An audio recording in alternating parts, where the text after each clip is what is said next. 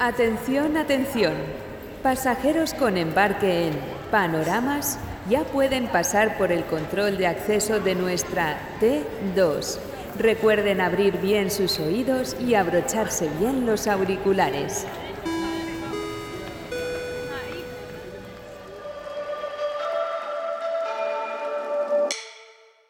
¿Cuántos locales minoristas, restaurantes, cafés o establecimientos de servicios hay en las calles de nuestras ciudades? Sin duda, la cantidad de calles comerciales está relacionada con el tamaño de la población. Las áreas metropolitanas más grandes tienen un establecimiento de este tipo por cada 120 personas, mientras que las áreas metropolitanas más pequeñas tienen uno por cada 100 personas. Además, está claro que estos comercios se ven impactados por la frecuencia con la que los visitamos. En España existen unos 260.000 bares, uno por cada 175 habitantes, gastando de media al año 1.900 euros en bares, cafeterías y restaurantes. Sin embargo, solo hay 6.8 librerías por cada 100.000 habitantes, y casi la mitad de las librerías censadas tienen una facturación en libros inferior a 90.000 euros, lo que las sitúa en el límite de la supervivencia. En esta entrega de Panoramas, el podcast de Etopía, vamos a conocer aspectos del presente y el futuro del comercio local. Y lo vamos a hacer con dos invitados de excepción.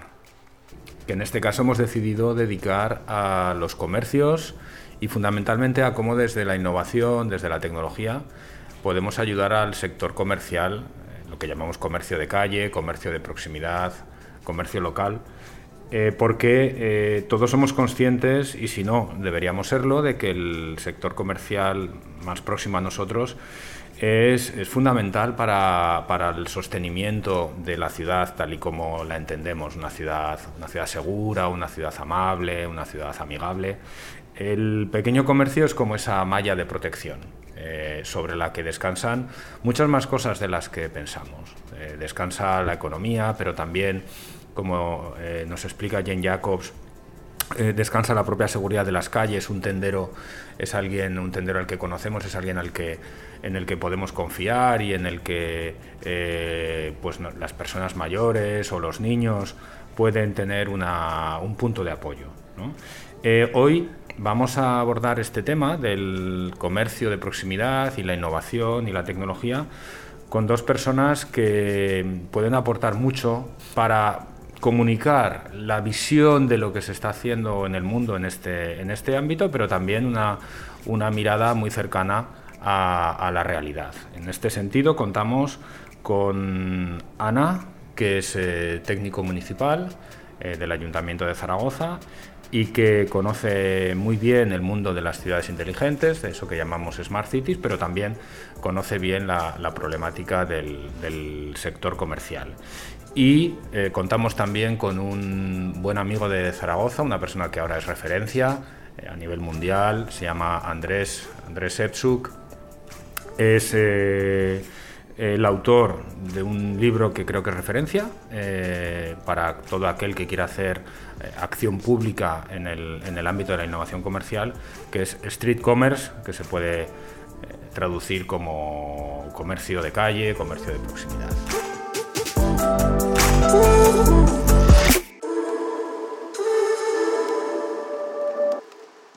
Hi, my name is Andres Sepsuk.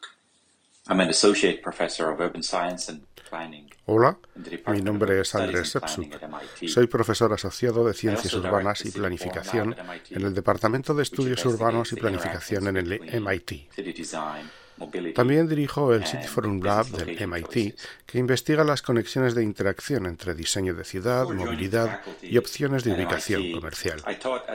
Antes de unirme a la facultad del MIT, enseñé en el Harvard Graduate School of Design en el Departamento de Urbanismo y Diseño, y antes de esto también enseñé en Singapur en la Universidad de Tecnología y Diseño.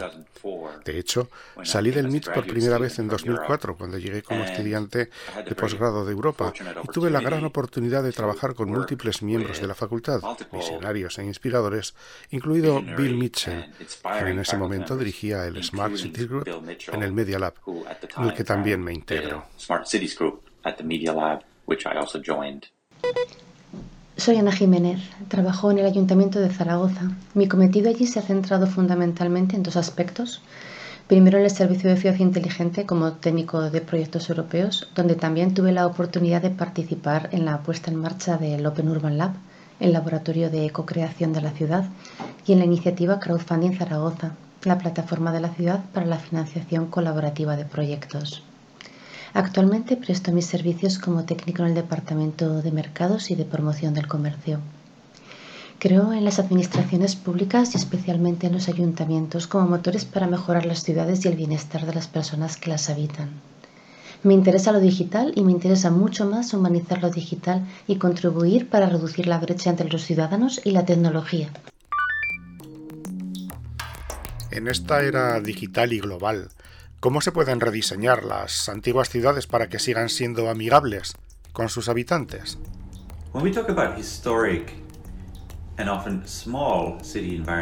Cuando hablamos de una ciudad histórica, a menudo pequeña, de su diseño o su rediseño, creo que tenemos que empezar por el panorama económico. ¿Cuál es la base económica de la ciudad? ¿Qué genera empleo? ¿A quién se asignan ciertos trabajos? ¿Quién se beneficia? ¿Y cómo ayuda a la ciudad a los sectores económicos que contribuyen a su sustento? Creo que el rediseño o el diseño realmente deberían coincidir con esa actividad económica que proporciona el camino hacia el futuro de la ciudad. Entonces, si la economía implica conocimiento, creación de empleo en el sector servicios, o se implica la fabricación industrial ligera, verde, azul, u otros tipos de empleos. Los trabajos de producción requieren un trabajo urbano particular, modelos que permitan ese tipo de actividades. Los clústeres de innovación a menudo requieren ciertas cosas como efectos de aglomeración con otras empresas, para que las personas que trabajan en ellas puedan conocerse e interactuar con personas de ideas afines, contratar gente de empresas vecinas, contar con el espacio de oficina correspondiente con similares necesidades laborales. Si esos trabajos están relacionados con la biotecnología o la investigación, requieren tipos de construcción muy específicos que faciliten la inserción de espacios de laboratorio con requisitos muy específicos de climatización, tecnologías y software, es decir, con requisitos muy diferentes. Pero creo que, ante todo, esos departamentos deben corresponder al tipo de actividad en la que la ciudad está invirtiendo y que impulsa su economía. Si se trata de trabajos de color azul o verde, ¿pueden expandirse?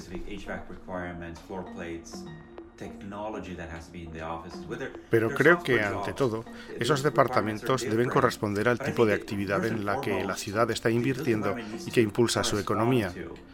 Si se trata de trabajos de color azul o verde, pueden expandirse. ¿Tiene la ciudad la capacidad espacial para no solo mantener las actividades actuales, sino para ayudar a esas actividades a crecer con el tiempo?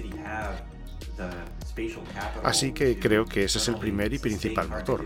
Pero a diferencia de las políticas económicas que se promocionaron en los años 80, que se centraban en el crecimiento económico a base de incentivos para atraer empresas a una ciudad, creo que hoy debemos pensar sobre esto de manera diferente y específicamente creo que la calidad de la construcción y el medio ambiente también juega un papel fundamental.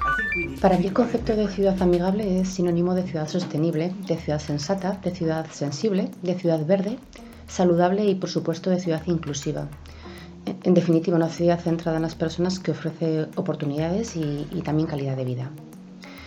En las ciudades amigables las personas cada vez toman más conciencia de los problemas y tratan de ser parte de la solución es ese tipo de ciudad que es flexible y que se adapta y que está en permanente construcción.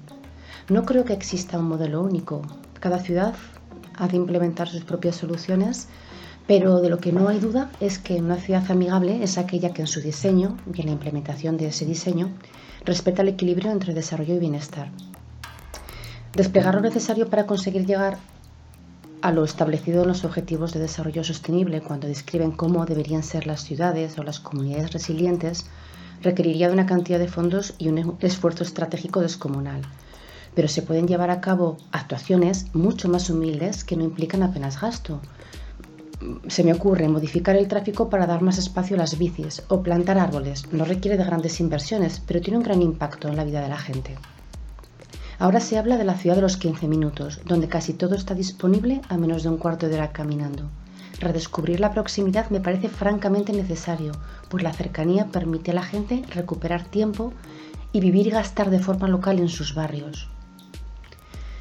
Creo que una ciudad amigable es la que fomenta la participación y ofrece canales y herramientas para que los ciudadanos se involucren activamente en el diseño de sus espacios.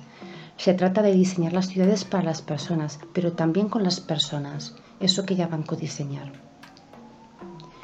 Las actuaciones urbanísticas, además de devolver espacios a las personas, de pacificar zonas, de embellecer parques e incorporar vegetación a lo largo de su trazado, han de eliminar barreras arquitectónicas que la hagan totalmente accesible, porque para que una ciudad sea realmente amigable debe estar trazada para ser transitada por todos, sin distinción de ningún tipo. Y es que la accesibilidad es fundamental para un 10% de la población, para un 40% es necesaria y para el 100% es confortable. Hay que seguir avanzando en crear una ciudad habitable y adaptada a las distintas etapas vitales de las personas. ¿Puedes explicar los pasos necesarios para proteger a las empresas locales y a las pequeñas tiendas en un mundo lleno de centros comerciales y comercio electrónico? Creo que de hecho es un gran desafío para muchas ciudades proteger y valorar los barrios pequeños y sus locales y pequeños negocios que yo llamo comercio callejero. Las empresas son minoristas de alimentación y bebidas, servicios personales como reparaciones, entretenimiento y actividades culturales a lo largo de las calles de la ciudad. ¿Cómo los apreciarían las ciudades en la era en la que se enfrentan aquí la competencia, no solo del comercio electrónico, sino también de las grandes empresas? Las tiendas a menudo se encuentran en la periferia urbana. Creo que hay varias cosas que el gobierno de la ciudad puede y debe hacer.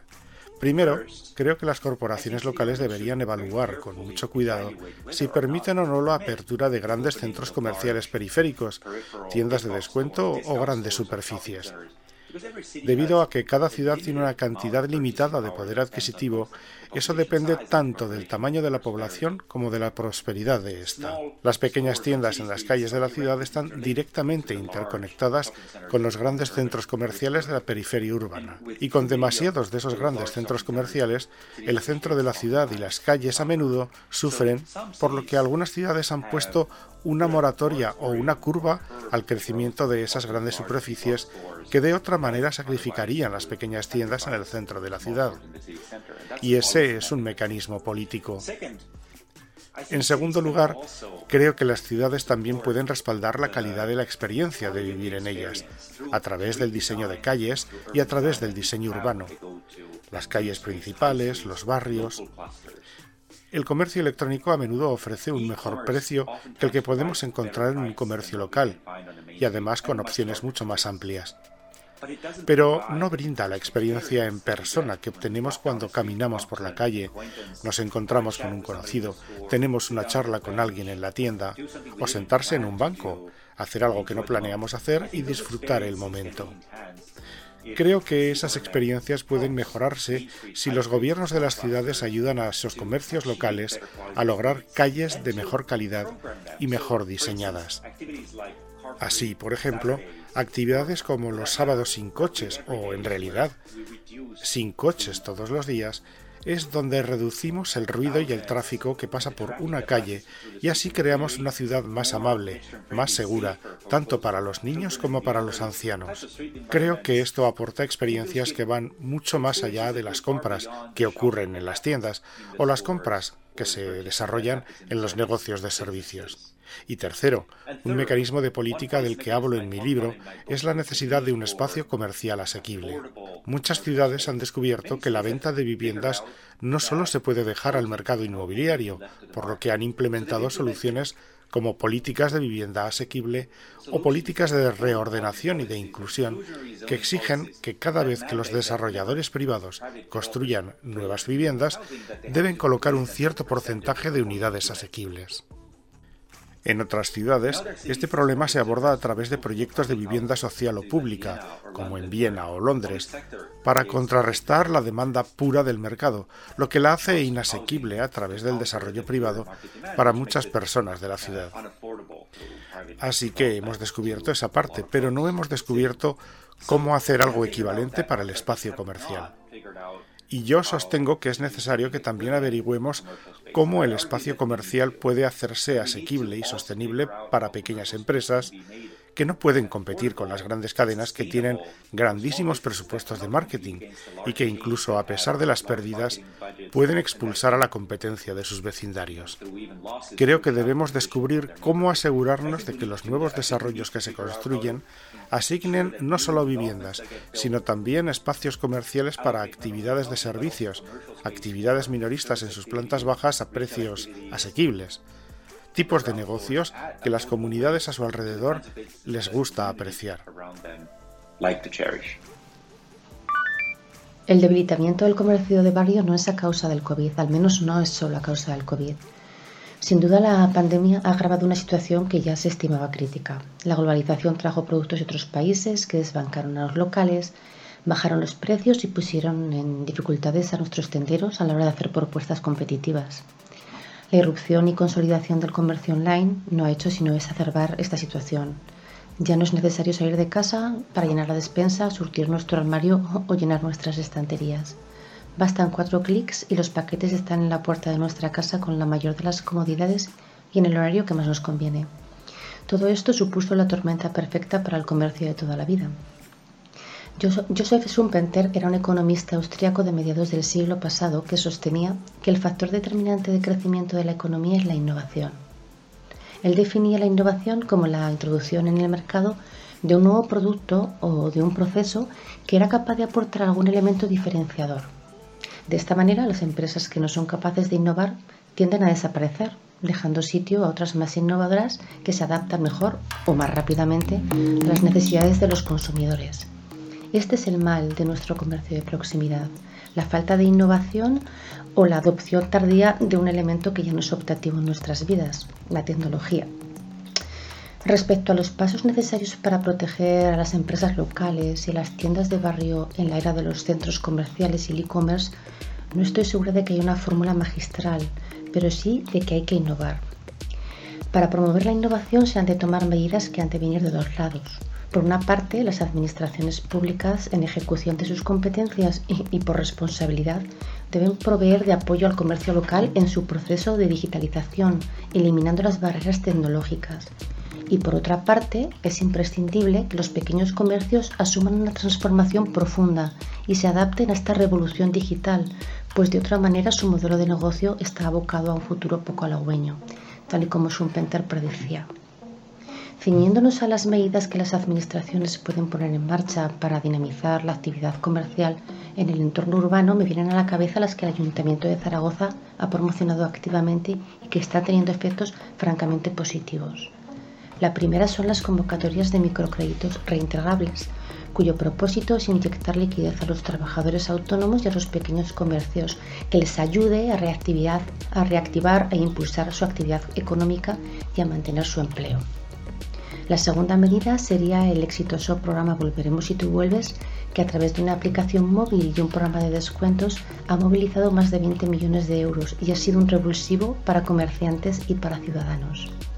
Y no menos importante, las líneas de subvenciones para el sector minorista, cuyo propósito es financiar proyectos de innovación que mejoren los procesos de venta, la experiencia del cliente, que incorporen plataformas de venta digital, que apuesten por la omnicanalidad por la imagen de marca, por la mejora de la gestión logística, etc. Acciones todas ellas con el claro propósito de hacer lo más sostenible y lo más resiliente posible los negocios, incluso en tiempos de incertidumbre como estos. Otras medidas interesantes a tener en cuenta serían suavizar la carga fiscal, fiscal, al menos en coyunturas difíciles como la impuesta por la pandemia, o facilitar la entrada de los comercios de proximidad en las licitaciones públicas, haciendo más claras y más accesibles las condiciones de contratación con el ayuntamiento. Andrés, en tu libro hay muchas referencias y ejemplos sobre la salud del comercio urbano en estos momentos. ¿Cómo crees que ha afectado la pandemia al comercio local? La pandemia del COVID-19 ha dado un gran golpe a muchas pequeñas empresas a lo largo de las calles de las ciudades de todo el mundo. Muchos han perdido la mayor parte de su base de clientes y se han visto obligados a cerrar. Entonces, eh, ¿cuál es el efecto a largo plazo de todo esto? ¿Qué pasará con las empresas? Creo que un cambio interesante que ha ocurrido a lo largo de la pandemia es que muchas personas trabajaban desde casa y podían hacerlo así. Los grupos de servicios y las calles principales que realmente dependían de los clientes que venían de sus hogares en realidad funcionaron bastante bien durante la pandemia pero aquellos que solían depender principalmente de las visitas de los trabajadores de oficinas en el centro de la ciudad fueron los más perjudicados porque no había nadie en esos trabajos. Así que la COVID se reequilibró y dio un impulso a algunas de las agrupaciones de vecindarios que solían tener menos demanda antes de la pandemia. El otro aspecto interesante que ha ocurrido con la COVID es, por supuesto, la ocupación del exterior debido a la seguridad. La distancia en exteriores es mucho más fácil de lograr que en interiores. Muchos negocios se han expandido fuera de sus locales. Esto se refiere principalmente a los servicios de alimentación, bares, restaurantes, algunos servicios personales que también han podido mudarse de sus espacios interiores a los exteriores. Y creo que este es un fenómeno que muchas ciudades están tratando de mantener, porque se alinea con las políticas de transporte progresivas que ya son anteriores a la pandemia COVID. Simplemente la pandemia ha acelerado esto y muchas ciudades están buscando cómo mantenerlo. ¿Qué futuro ves a medio plazo, 15, 20 años, en las ciudades de tamaño medio como Zaragoza respecto al comercio de proximidad? Creo que todas las ciudades, en términos generales y con independencia de su tamaño, van a ir en la misma dirección. No hay certeza de lo que vendrá, pero sí de que tendrá un altísimo componente tecnológico y de que habrá espacio y negocio para que tanto tiendas físicas como online convivan pacíficamente en las ciudades. De hecho, el futuro del comercio pasará por la confluencia física y digital. El comercio de proximidad prevalecerá siempre que se adapte y adopte conceptos como personalización, rapidez, integración y experiencia de compra.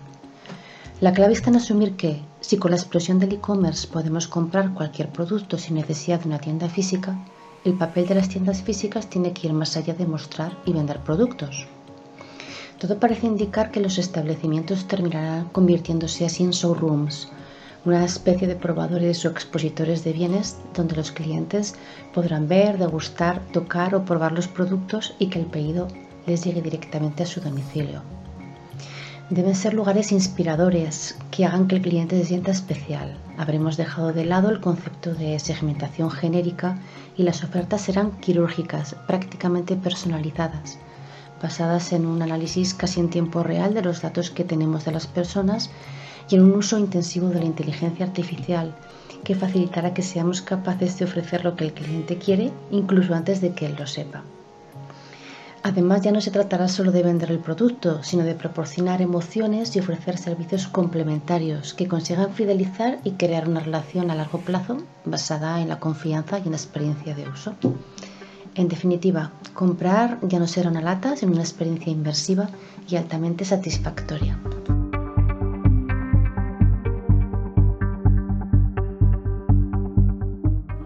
El futuro de nuestras ciudades, su desarrollo urbano y su habitabilidad están íntimamente relacionados con el comercio local, y hemos tenido oportunidad en este podcast de conocerlo un poco más gracias a Andrés Sepsuk y Ana Jiménez. Poca gente sabe que, Andrés pertenece a, una magnífica generación de, de alumnos que tuvieron, de alumnos del MIT, de William Mitchell, eh, William Mitchell es el autor del libro Etopía, fue uno de los integrantes del Comité Internacional de Expertos de Zaragoza, que ayudó a, crear este, este, edificio, esta idea. Y, Andrés pues, es un buen amigo de Zaragoza porque estuvo haciendo algún workshop para que la ciudad eh, pudiera decidir eh, su estrategia en, la sociedad de la información y estuvo también implicado en la programación del pabellón del agua digital del, arquitecto también del MIT, Carlos Ratti. Así que es un placer eh, tener ahora de nuevo a Andrés en esta, en esta etapa tan distinta del, proyecto. Y en cuanto a Ana, pues también es una, es una buena amiga de Topía. Ana ha estado trabajando aquí en el centro muchos años, en el servicio de ciudad inteligente, y aunque ahora está momentáneamente en el servicio de mercados, pues es una persona con la que hacemos habitualmente proyectos europeos y, y es parte de nuestro equipo también.